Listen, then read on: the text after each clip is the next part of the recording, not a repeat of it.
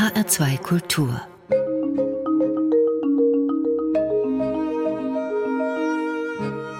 Doppelkopf Heute zu Gast der Zoologe und Evolutionsbiologe Josef Reichholf. Ich heiße Karin Röder. In der Zoologischen Staatssammlung München leitete unser Gast bis zu seiner Pensionierung die Sektion Ornithologie und später die Hauptabteilung Wirbeltiere. Außerdem lehrte er Naturschutz und Gewässerökologie an der Technischen Universität München. Als Naturschützer und Ökologe ist er ein streitbarer Querdenker und er hat ein Fabel für Schmetterlinge und Vögel. Sein aktuelles Buch widmet er dem Leben der Eichhörnchen. Herzlich willkommen, Josef Reichholf. Hallo, vielen Dank für die freundliche Einführung. Herr Reichholf, wie sind Sie denn aufs Eichhörnchen gekommen? Ja, das war eine ganz skurrile Angelegenheit. Eines Tages rief mich eine Frau an in München in der Zoologischen Staatssammlung. Mir ist ein Eichhörnchen vom Himmel gefallen. Was kann ich da tun, dass das überlebt? Im ersten Moment denkt man ja, ist das so ganz in Ordnung, diese Anfrage, oder soll man da auf Distanz gehen? Aber die war ganz in Ordnung und war einfach auf der Suche nach Informationen, wie sie mit diesem Fund umgehen sollte. Es stellte sich heraus, dass es ein sehr kleines Eichhörnchen war, noch mit geschlossenen Augen, also durchaus noch prägbar auf Menschen. Ich hatte während des Studiums einen Siebenschläfer großgezogen und aus diesen Erfahrungen heraus riet ich dann, ja, das Kleine also nicht mit einem kleinen Fläschchen zu füttern, sondern mit einem Schwamm, weil diese Kleinen ja das Milchtreteln durchführen und bei so einem äh, Mini-Schnuller dann sich Milch in den Schlund spritzen würden, während beim Drücken auf ein Schwämmchen, da bekommen sie Tropfen für Tropfen und können das aufnehmen. Das war die einfachere Geschichte. Schwieriger war es zu formulieren, dass man da bloß nicht missverstanden wird, wie das Kleine die Nächte überstehen sollte.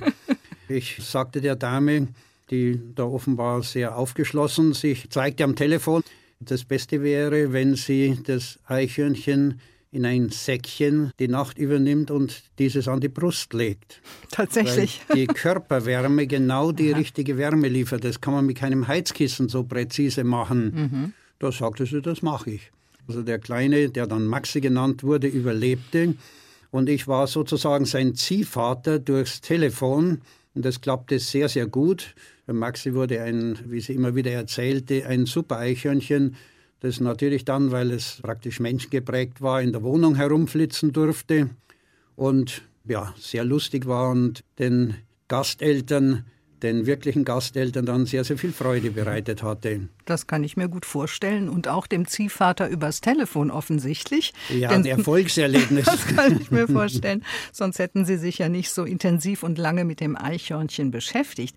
Allerdings, so habe ich in Ihrem Buch erfahren, musste da noch eine kleine Hürde genommen werden, denn Eichhörnchen aufnehmen erfordert eine artenschutzrechtliche Ausnahmegenehmigung. Wieso das denn? Ja, die Eichhörnchen sind geschützt seit einigen Jahrzehnten und dieser Schutz trifft eigentlich nur die engagierte Bevölkerung, die sich für die Eichhörnchen einsetzen will. Ansonsten hat sich eigentlich niemand darum zu kümmern. Im Wald draußen werden die Bäume gefällt, ob Eichhörnchennester droben hm. sind oder nicht. Bei der üblichen Forstbewirtschaftung auf den Straßen werden sie überfahren. Und es geschieht alles Mögliche, was ihnen besser nicht widerfahren sollte. Aber in den Städten, da geht es ihnen besser. Da werden sie dann auch Menschen vertraut, kommen zu den Menschen, lassen sich füttern, also Nüsse zum Beispiel anbieten. Mhm. Und das war dann eigentlich nach diesem Anstoß, das Eichhörnchen Maxi gegeben hatte, für mich das wissenschaftlich Reizvolle. Wie ja. unterscheiden sich die Eichhörnchen, die in den Städten leben, von denen draußen in den Wäldern. Letztere waren mir vertraut, aber eben aus der Distanz. Und die in der Stadt leben, die bekam ich in München ja aus nächster Nähe mit, ohne dass man sich zunächst ja groß viel dabei denkt, was das jetzt bedeutet, für ein Eichhörnchen in der Stadt zu leben. Ja. Lassen Sie uns im Laufe der Sendung noch darüber reden, was das bedeutet und betrifft ja nicht nur das Eichhörnchen, sind ja viele andere Tiere auch, die vom Land in die Stadt gezogen sind und sich dort offenbar ganz wohlfühlen. Herr Reichholf, hier, wenn ich zum HR gehe, direkt vor der Haustür, Da springen auch öfter mal Eichhörnchen herum. Und wenn ich nicht schon vorher gute Laune habe, dann ist spätestens dann, wenn ich dieses muntere, flinke Eichhörnchen sehe, da kommt mir unwillkürlich ein Lächeln aufs Gesicht. Gibt es überhaupt Menschen, die keine Eichhörnchen mögen? Ist schwer vorstellbar, aber es gibt ja bei Menschen bekanntlich alles, auch das, was es nicht geben sollte. Aber die weitaus überwiegende Mehrheit ist sicher den Eichhörnchen sehr gewogen. Das beginnt im Kindesalter. Bei Kleinkindern kann man schon sehen, erleben, wie sie jauchzen, wenn so ein Eichhörnchen auf sie zukommt und mit dem Schwanz dann Bewegungen macht, sich für das kleine Kind interessiert, da sind die hellauf begeistert und die Erwachsenen dazu natürlich auch. Insofern kann man sagen, Eichhörnchen sind eigentlich generell Sympathieträger und unter diesen kleinen Säugetieren, die so im weitesten Sinne eher in die Gruppierung von Ratten und Mäusen gehören würden, sicher die attraktivsten, die beliebtesten. Ja, offenbar ist das Eichhörnchen für uns Menschen mehr als nur ein Nagetier wie ihre Verwandte Ratten und Mäusen. Es sieht ja auch schöner aus, hat ein rundes Gesicht, dunkle Augen, buschiges Fell. Also ein richtiges Kindchenschema, würde man in der Evolutionsbiologie sagen. Ne? Zweifellos, das ist genau richtig charakterisiert und wir hier in Bayern und in Österreich nennen das dann herzig. Ja, also es ist ja auch kein Schädling wie Ratten oder Mäuse, oder irre ich mich da? Ja, das ist dann immer wieder die berühmte Frage des Blickwinkels. Mhm. Eichhörnchen wurden bis in die neuere Zeit als Schädlinge im Forst eingestuft weil sie zu bestimmten Zeiten und unter bestimmten Umständen Triebe oder die Rinde von Zweigen verbeißen können und dadurch vermeintliche oder vielleicht auch in geringfügigem Umfang tatsächliche Waldschäden verursachen. Das ist aber im Prinzip natürlich völlig harmlos verglichen mit anderen Schäden, die ja mehr oder minder naturgemäß auftreten. Mhm. Aber früher wurde da eben die Welt äh, der Tiere ganz streng getrennt in was ist nützlich und was nicht nützlich ist, ist schädlich. Also sogenannte Schädlinge müsste man eigentlich sagen. Ja. Es gibt ja diesen Aberglauben aus dem Schwabenland, der heißt, der Teufel isch a Einhirnle. Woher kommt das denn? Also ich könnte mir vorstellen, aber das ist jetzt eine persönliche Interpretation. Mhm. Die Teufelchen aus früheren Zeiten, die tauchten unvermittelt irgendwo auf, wo man sie nicht vermutet hatte, wo der brave Bürger eigentlich äh, ein Engelchen erwartete.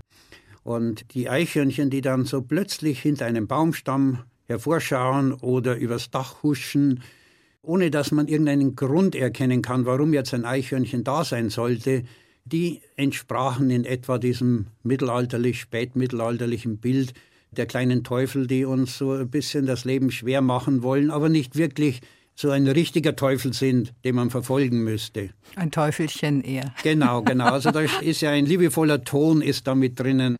Das sagt der Doppelkopfgast Josef Reichholf. Er ist Evolutionsbiologe und Ökologe. Und in Ihrem Buch, Herr Reichholf, Das Leben der Eichhörnchen, wollen Sie die Welt der Eichhörnchen und ihrer Verwandten mit unserer eigenen in Beziehung setzen. Wo gibt es denn da eine Beziehung oder eine Ähnlichkeit zum Menschen? Ja, das sieht auf den ersten Blick natürlich sehr gewagt aus und sehr weit hergeholt. Wenn man aber aus biologischer Sicht Eichhörnchen und den Menschen betrachtet, kommen doch erstaunliche Übereinstimmungen zutage. Zunächst einmal grundsätzlich, Eichhörnchen sind Haartiere, haben ein äh, sehr schönes, dichtes Fell, entsprechen also in allen Eigenschaften dem Grundtyp der Säugetiere. Die Eichhörnchen sind sehr schlank gebaut. Das sind wir Menschen, wie unsere näheren Verwandten, die Primaten, also die Affen, Menschenaffen, auch. Eine große Oberfläche in Bezug auf unsere Körpermasse. Und das hat Folgen. Wir verlieren schnell Körperwärme über diese große Oberfläche. Dann mhm. versuchen wir uns zusammenzurollen. Genau das macht das Eichhörnchen jetzt in dieser Jahreszeit, weil es mit seiner großen Körperoberfläche viel Wärme verliert. Und dafür gibt es ein Maß, ein biologisch-medizinisches Maß. Und das ist der Grundumsatz an Energie. Also wie viel im Körper permanent nachgeheizt werden muss, dass der Körper funktionsfähig bleibt. Naja, ich nehme an, das Eichhörnchen hat da eine ganze Menge zu heizen, wie das da springt und klettert von Baum zu Baum. Wenn man das auf den Menschen übertragen würde, drei Meter Sprünge, das wären ja beim Menschen vergleichbar mit 15 Meter Sprüngen ungefähr. So ist es, aber diese Vergleiche, die hinken natürlich einfach aufgrund der Körpergröße. Ja, aber wenn man den Grundumsatz an Energie betrachtet, dann sind die Eichhörnchen uns tatsächlich ziemlich ähnlich. Und das ist ein weiterer interessanter Punkt. Und es wird noch spannender. Die nächstvergleichbaren zu den Eichhörnchen wären ja die Ratten. Sie haben eine ähnliche Körpermasse, sie sind Nagetiere, sie sind auch von ihrer Herkunft relativ nahe mit den Eichhörnchen verwandt. Also sollten Ratten und Eichhörnchen sich in sonstigen Lebensabläufen ähneln, tun sie aber nicht. Eine Rettin, die im Frühjahr geboren wird, ist im Spätherbst bereits Ur- oder Ururgroßmutter.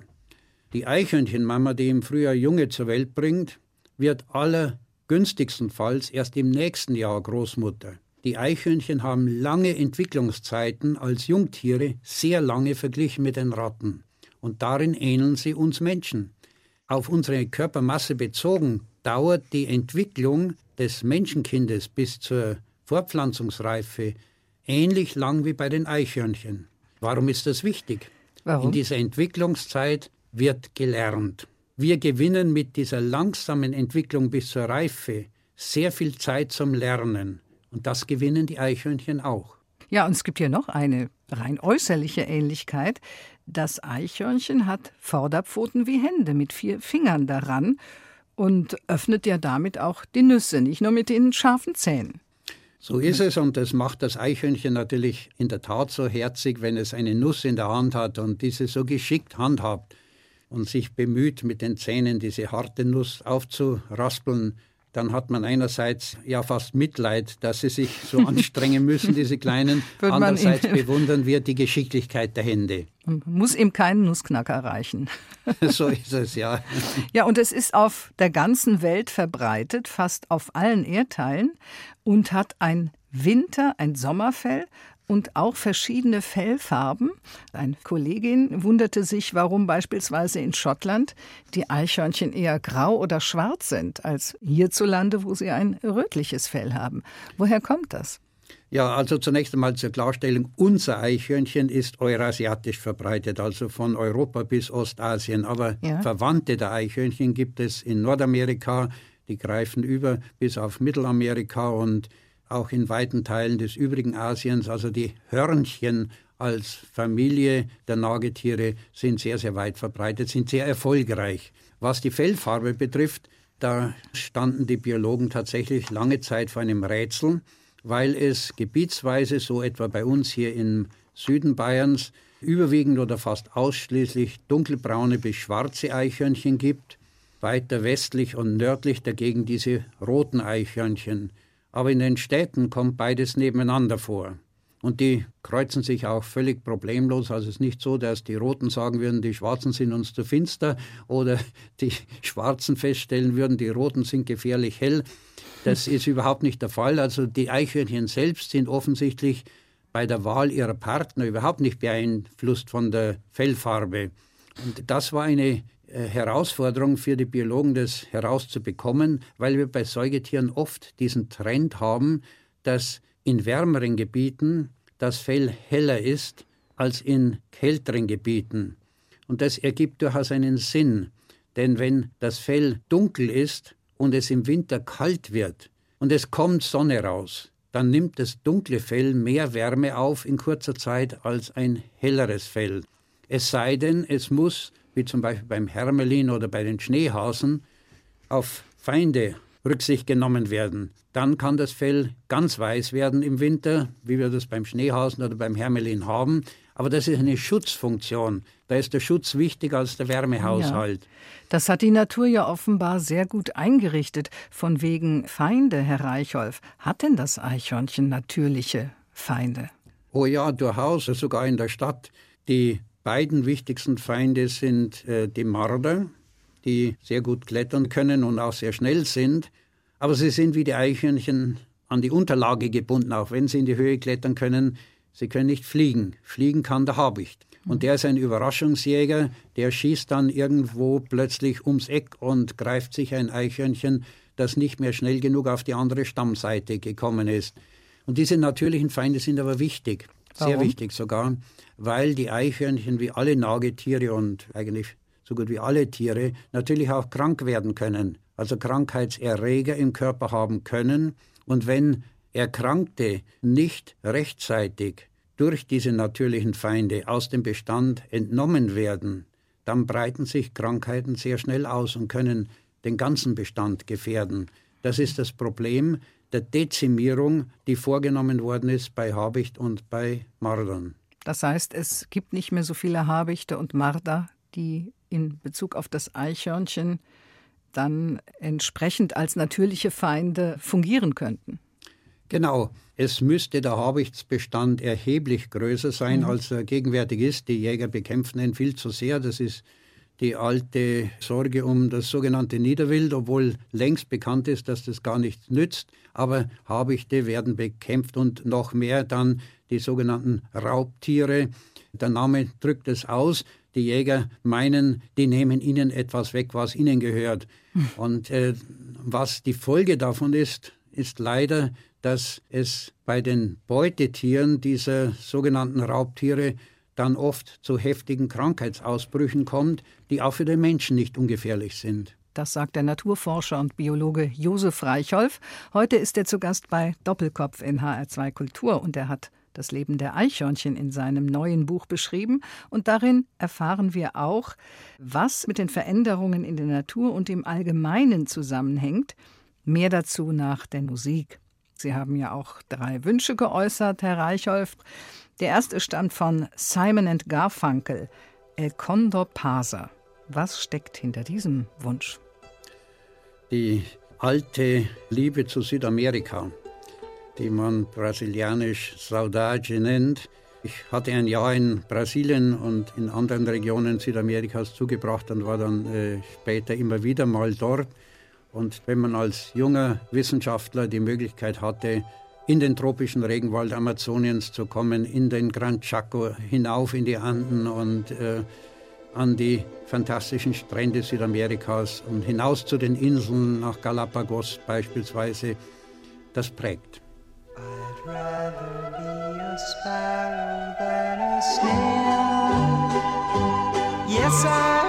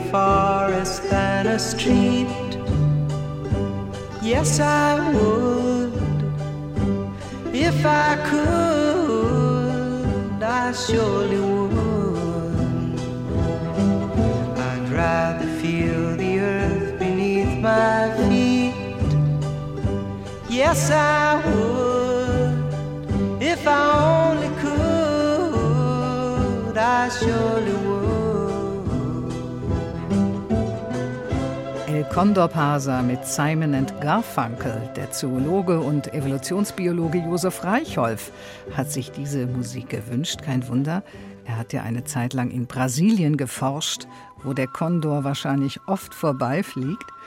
Geboren ist unser Doppelkopfgast im bayerischen Inntal und heute sind sie in Oberbayern zu Hause. Und wir hatten es ja eben von den Tieren, die in die Stadt abwandern, weil es ihnen auf dem Land nicht mehr gefällt, sage ich jetzt mal so allgemein. Sie sagen, Herr Reichholf, die industrielle Landwirtschaft ist schuld. Wie sehen Sie den Zusammenhang? Stellen Sie den mal für uns her. Ja, gerne.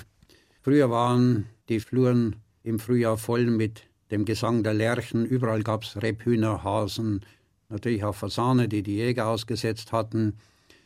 Es gab nicht nur Vögel, sondern Schmetterlinge in Mengen, wie wir sie uns heute tatsächlich auch nicht mehr vorstellen können.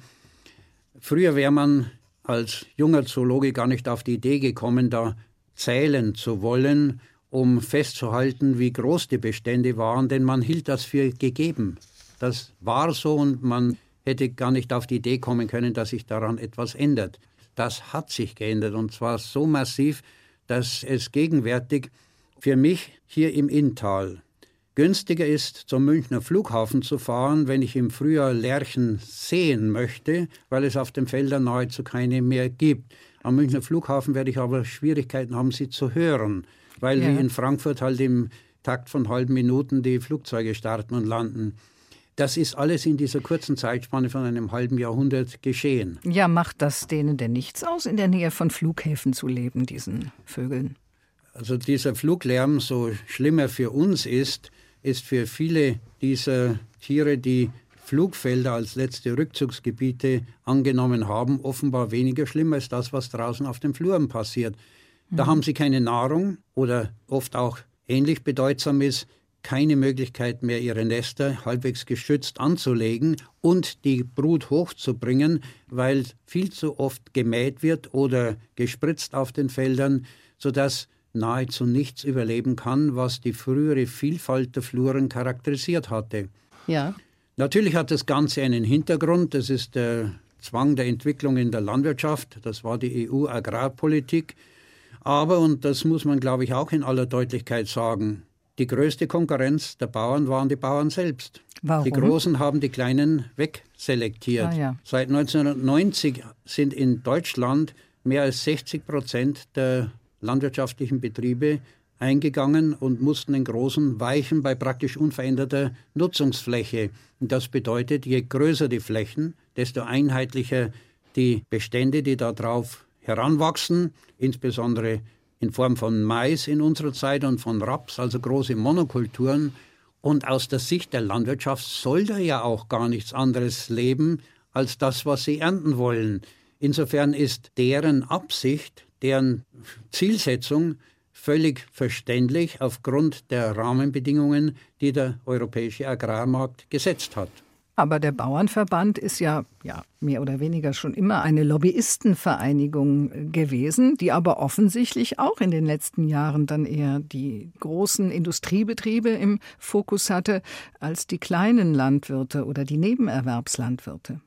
Leider ist es so und deswegen muss man das wirklich in aller Deutlichkeit betonen. Die größten Feinde der Landwirtschaft war die Landwirtschaft selbst. Also das sind nicht die Verbraucher, nicht irgendwelche ihren äh, Naturschützer, die in nostalgischer Rückschau meinen, früher war alles besser und die gute alte Zeit Ja. wäre die richtige Zeit gewesen.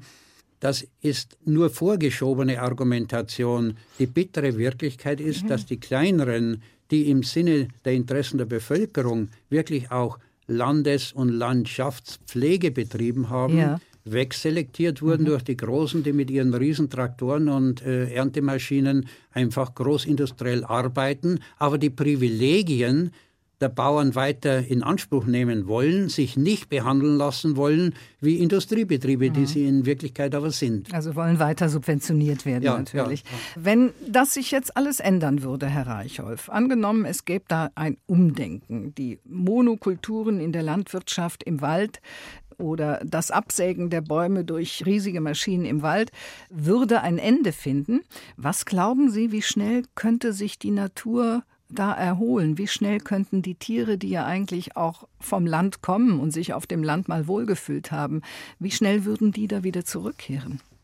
Unter den gegenwärtigen Bedingungen sehr schnell, weil es immer noch Restbestände gibt, die sich ausbreiten, die sich vermehren können. Wir sehen das und das ist sozusagen der Beweis, dass das keine äh, blinde und äh, vertrauensselige Annahme ist in den Städten. Viele Arten, die wir heute als ganz selbstverständlich in der Stadt lebend betrachten und denken, die gehörten immer dazu. Beispiel Amseln oder viele andere Vögel und Ja. äh, Bienen auch, Säugetiere.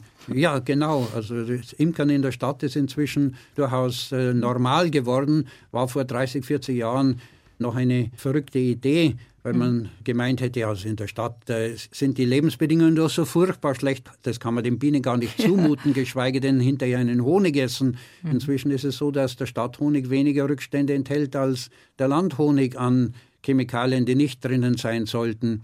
Also die Potenziale sind da. Die Städte beweisen das, äh, wie schnell es möglich ist, dass sich die Arten wieder ausbreiten, dass wieder Vielfalt in die Natur hineinkommt. Der Wille muss da sein, der politische Wille, denn das Geld wäre auch da. Wenn wir die Milliardensubventionen, die über Brüssel in die Landwirtschaft fließen, direkt den Landwirten zugutekommen ließen, die das anbauen, liefern und in der Natur draußen leisten, was die Gesellschaft tatsächlich möchte, Ja. wäre das ein Nullsummenspiel. Die Gesellschaft hätte nicht mehr zu bezahlen und die Landwirte würden im Grunde genommen das Gleiche bekommen, aber mit viel geringeren Belastungen. Denn wer sich einen Traktor für 150.000 Euro kostet, der muss natürlich Massenproduktion liefern. Solche Riesengeräte sind aber nicht nötig, wenn die Flurstücke kleiner sind und die Produktionsvielfalt wieder Einzug hält in die Fluren draußen. Die Fluren draußen und in der Stadt haben sich ja viele Tiere, Vögel, Bienen und was auch immer, Waschbären ohnehin angepasst. Sie arrangieren sich dann einfach mit den Bedingungen in der Stadt. Sehr gut. Unser artenreichstes Gebiet, das wir, wenn wir die militärischen Übungsflächen ausklammern, in Deutschland haben, ist unsere Bundeshauptstadt.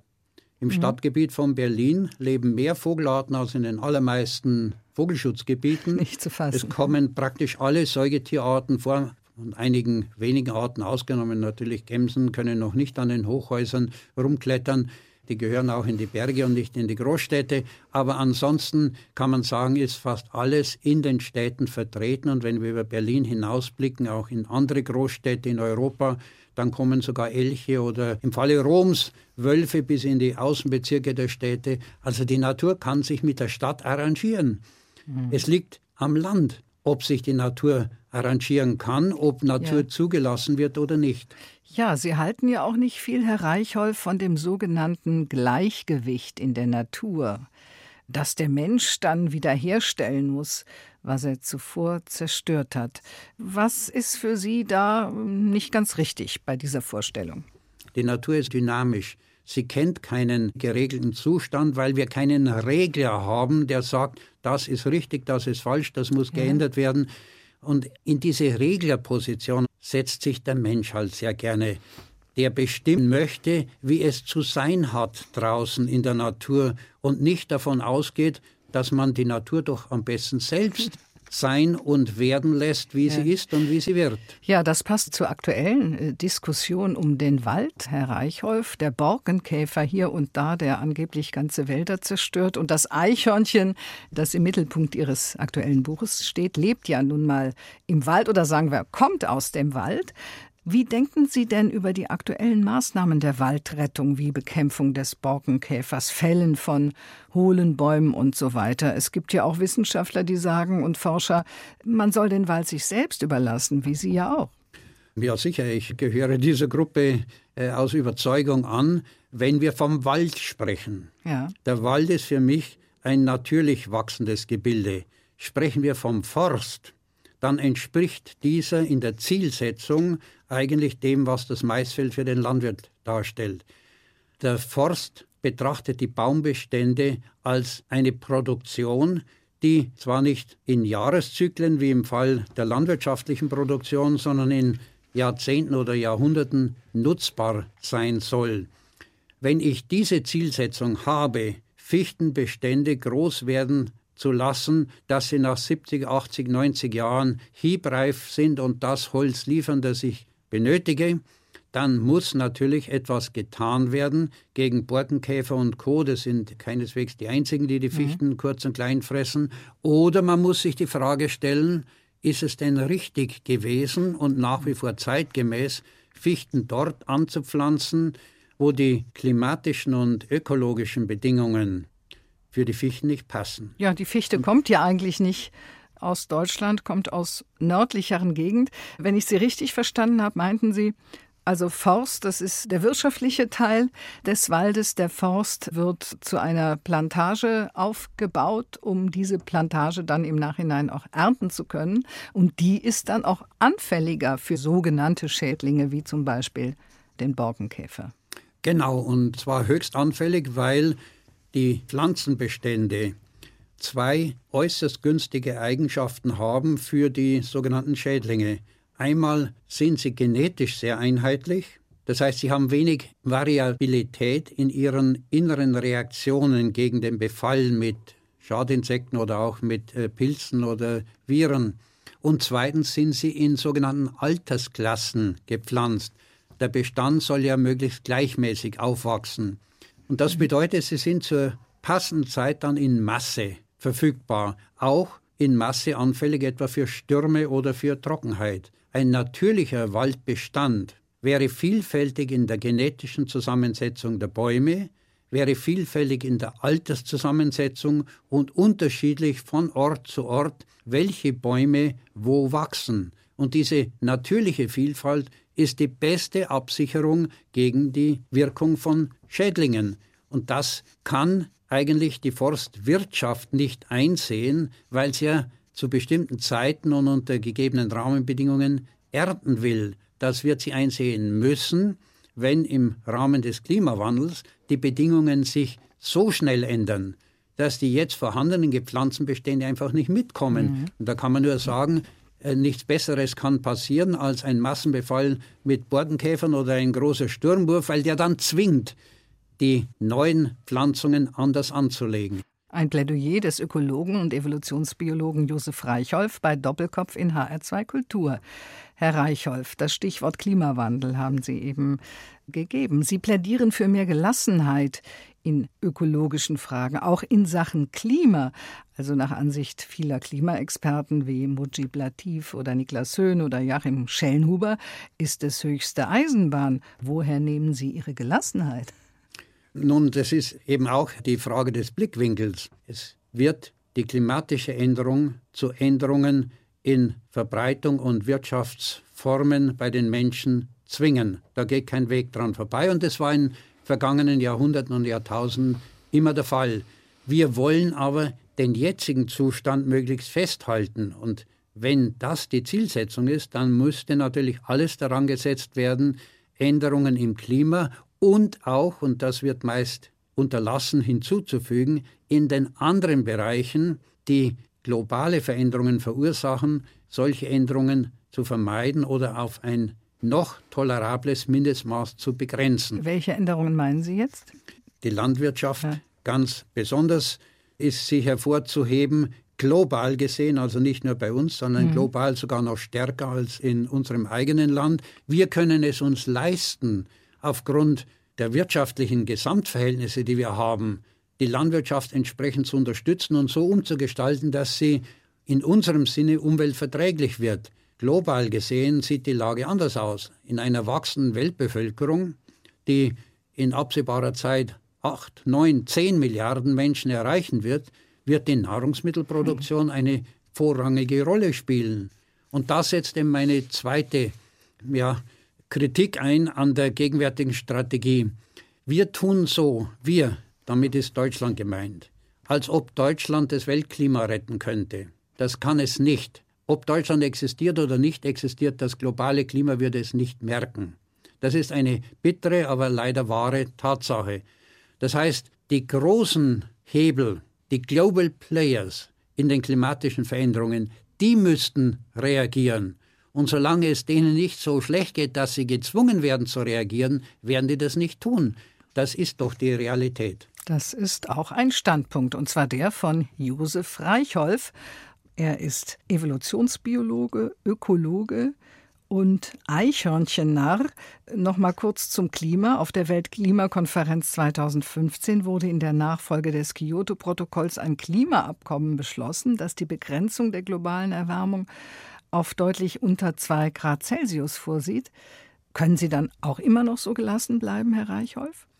Ja, sicher, denn ich bin überzeugt, das wird nicht klappen. Und wenn es klappt, dann wäre das der liebste Irrtum, den ich akzeptieren würde. Das ist doch ganz klar. Wenn es tatsächlich gelingt, dieses Ziel zu erreichen, dann ist es in Ordnung. Aber es müssen alle, die wesentlich das globale Klima beeinflussen, mitmachen. Und da meine ich, die deutsche Lösung müsste sein, sich so gut wie möglich auf das Scheitern dieses Abkommens vorzubereiten.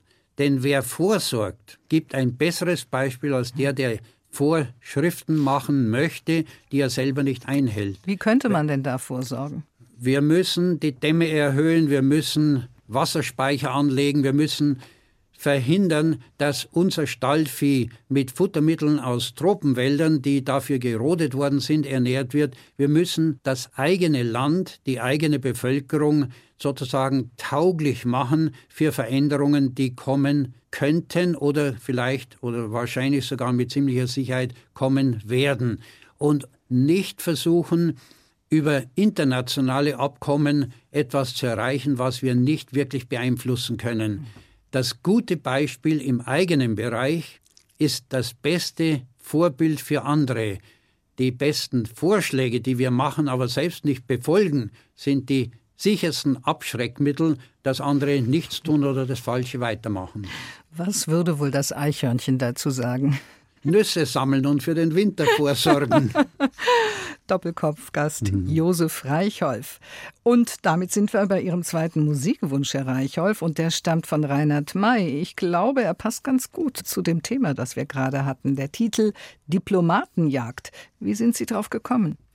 Ja, nun, wenn man viel mit Jagd und Jägern zu tun hat, dann ist es, glaube ich, ein Text, ein Song, der wirklich unter die Haut geht, weil er so viel Wirklichkeitsnahes beinhaltet und gleichzeitig aber doch auch so eine liebevolle Tonart hat. Es ist ja nicht so, dass er da mit Gedöns gegen die Jäger generell vorgehen würde, sondern eben die Diplomatenjagd, also diese Art von nach wie vor höfisch inszenierter Jagd, die Gesellschaftsjagden anprangert und zwar völlig zu Recht, denn sie werden ja immer noch zwar nicht mehr so mit äh, so viel Brimborium nach außen durchgeführt, aber sie werden durchgeführt. Wenn in den Staatswäldern Staatsjagden abgehalten werden, dann ist das immer noch ein gesellschaftliches Ereignis.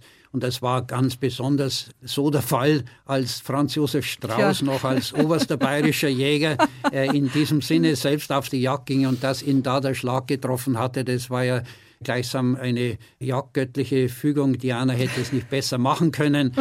Insofern kommt da immer wieder natürlich dieses alte System der Jagd und der Konflikt mit den modernen Notwendigkeiten zum Ausdruck und zum Ausbruch. Und deswegen fand ich diesen Song von Reinhard May ganz besonders schön. Auf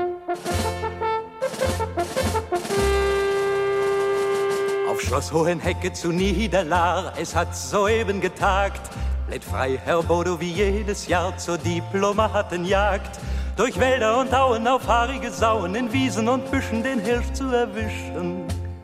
Die hat Freiherr Bodo für teures Geld am Vorabend selber hier aufgestellt.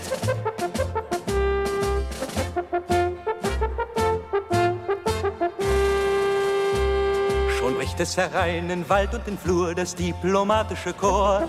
Die Ritter vom Orden der Konjunktur, zwei Generäle zuvor. Bei Hörner Quinten mit Prügeln und Flinten, es folgt mit Furore ein Monsignore. Selbst den klapprigen Arnhem von Kieselknirsch trägt man auf der Bahre mit auf die Pirsch.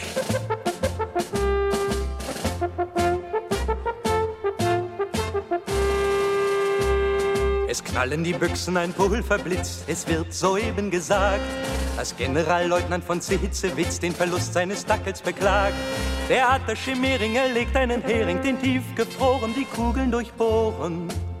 Noch in Frischhaltepackung, das sei unerhört. Ein Keiler ergibt sich vom Lärm ganz verstört.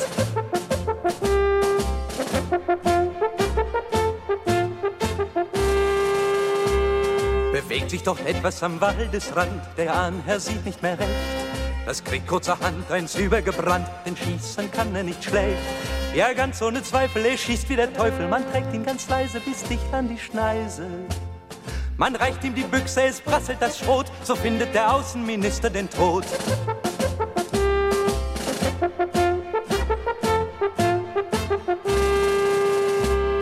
Der Ahnherr daraufhin noch Weidmannshalt schreit, hat alle peinlichst berührt.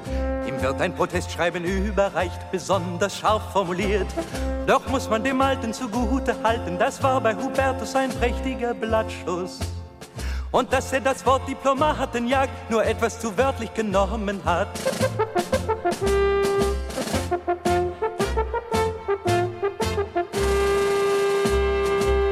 Herein und Schloss Hohenecke bietet ein friedliches Bild.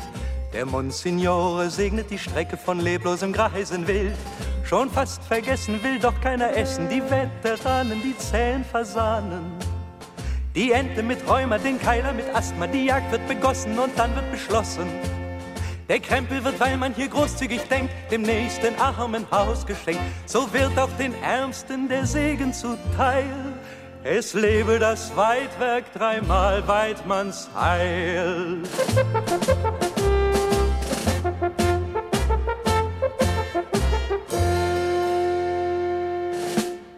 Es wird eben ausgeblendet, dass Deutschland in dieser Hinsicht wirklich ein mittelalterliches Land geblieben ist.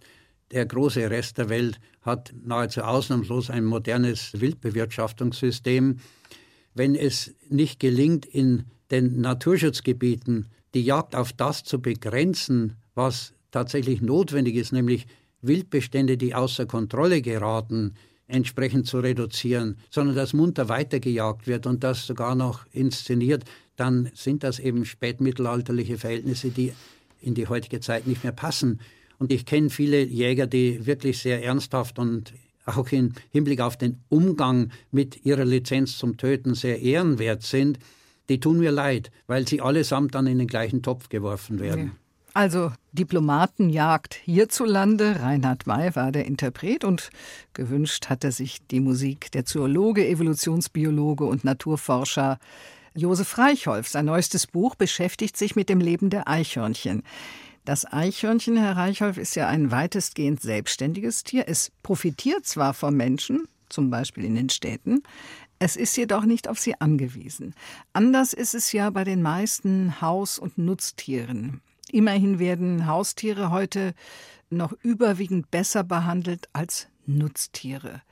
Gerade die braucht man ja auch. Steckt ja in dem Begriff Nutzen und brauchen. Warum ist das so, dass der Tierschutz bei den Nutztieren immer noch nicht so ganz richtig angekommen ist? Ja, es liegt primär natürlich am wirtschaftlichen Aspekt. Wenn, wie es heißt, das Fleisch im Supermarkt so spottbillig sein muss, dass es übernommen wird von den fleischproduzierenden Betrieben und die Abfälle, die Exkremente dieser Tiere, etwa Schweinegülle, mehr bringen, wenn sie zu Biogas verarbeitet werden als das Kilo Fleisch, dann ist da eben eine Entwicklung abgelaufen, die grundsätzlich verkehrt geworden ist. Insofern sind die Verhältnisse so gestaltet, dass sie nicht zusammenzubringen mhm. sind. Mhm. Die Tierschutzforderungen lassen sich nur erfüllen, wenn zwei Rahmenbedingungen wirklich grundsätzlich verändert würden. Nämlich einmal dass tatsächlich Qualität bezahlt wird und nicht Menge. Und zweitens, mhm. und das ist nicht minder wichtig, dass wir wegkommen von dieser Wegwerfgesellschaft. Dass bei uns ein Drittel bis zur Hälfte der eingekauften Nahrungsmittel im Müll landet, ist ja so etwas Unglaubliches, dass es eigentlich nicht zu fassen ist. Und diese Verschwendung drückt den Preis und zwingt in die Überproduktion hinein. Also ein vernünftiges Verhältnis zwischen Angebot, das produziert wird, gerade bei Fleisch, bei tierischen Produkten, und Nachfrage, die wirklich nötig ist, das ist nicht gegeben. Herr Reichholf, essen Sie noch Tiere? Ja, durchaus. Also ich bin kein Vegetarier, aber ich bemühe mich, in diesem Sinne anständig zu essen. Also selbstverständlich wird bei uns kein Stückchen Fleisch weggeworfen und das Fleisch, das wir kaufen, das wird sorgfältig ausgewählt. Wir sind hier in der geradezu privilegierten Situation, nahe der österreichischen Grenze zu leben. Und in Österreich ist der Anteil der Biobetriebe in der Landwirtschaft viel höher als bei uns. Und die kommen zu den Wochenmärkten nach Bayern rüber und machen hier gute Verkaufsgeschäfte, weil die Nachfrage sehr wohl vorhanden ist. Und das ist allgemein ausgedrückt der andere Punkt. Etwas, was nichts wert ist, weil es zu billig ist, wird auch nicht geachtet. Wenn der Preis die tatsächlichen Wertverhältnisse widerspiegelt, dann wird auch ein höherer Preis akzeptiert. Das beste Beispiel in dieser Richtung, da machen wir einen großen Sprung, der aber aufschlussreich ist. Mhm. Das sind die Autos. Billige Autos wären doch in jeder Hinsicht billiger. Und trotzdem werden die teuren, die großen gekauft. Ja, auch wenn die Leute sie nicht immer bezahlen können, sondern die Bank. Ja. ja, da sind wir tatsächlich etwas abgeschweift neben unserer Geschichte zum Eichhörnchen. Aber das waren ja auch alles wichtige Aspekte, die miteinander zusammenhängen, Herr Reichholf. Kommen wir nochmal zurück. Wir haben jetzt Winter. Wenn jetzt so ein Eichhörnchen auf meinen Balkon klettert, soll ich das füttern? Oh ja, Nüsse sind sehr begehrt bei den Eichhörnchen und auch sehr wichtig weil sie einen sehr hohen Energiegehalt haben. Sie liefert den Eichhörnchen gleichsam das Heizmaterial, das es nötig hat, denn es hält ja keinen Winterschlaf. Ja. Es schläft zwar viel mehr im Winter als im Sommerhalbjahr, aber es verfällt nicht in das, was wir wissenschaftlich Torpor nennen, als eine starke Absenkung der Körpertemperatur mit einem Minimalstoffwechsel, wie das der Igel beispielsweise macht. Deswegen muss das Eichhörnchen regelmäßig nachfüttern, und wenn die Nahrung, die es dafür verwenden kann, qualitativ hochwertig ist, das Beste sind für die Eichhörnchen dann die Nüsse, dann klappt das gut und es kann sich ersparen, und das ist auch sozusagen dickes Ausrufzeichen, bei äußerst ungünstigem Wetter seinen Schlafplatz zu verlassen, nämlich dann, wenn es nasskalt ist. Nasse Kälte ist beim Eichhörnchen wieder eine Parallelität zu uns Menschen viel schlimmer als trockene Kälte, auch wenn die trockene Kälte tiefer ins Minus geht. Das ist ein guter Tipp. Ich werde das in Zukunft auch so machen. Wie sieht es denn aus mit den Vögeln? Im Winter füttern? Wenn ja, wie viel? Im Winter und im Sommer. Wir haben gerade durch die Untersuchung der Insektenbestände und ihrer massiven Rückgänge feststellen müssen, dass die Vorstellung, im Sommer würde der Überfluss herrschen, längst der Vergangenheit angehört. Viele Kleinvögel sind zum Füttern der Jungen und die allermeisten müssen ihre Jungen mit Insekten füttern, darauf angewiesen, Ersatzfutter zu bekommen. Wir können nun natürlich nicht geeignete Insekten den Meisen und den Finken und den anderen Kleinvögeln bieten, aber wir können ihnen mit der Fütterung, die sie selbst verwerten, ersparen, dass sie einen hohen Anteil dessen, was sie finden, selber verzehren müssen. Sie können mehr den Jungen verfüttern und dadurch bessere Ausfliegeerfolge erzielen.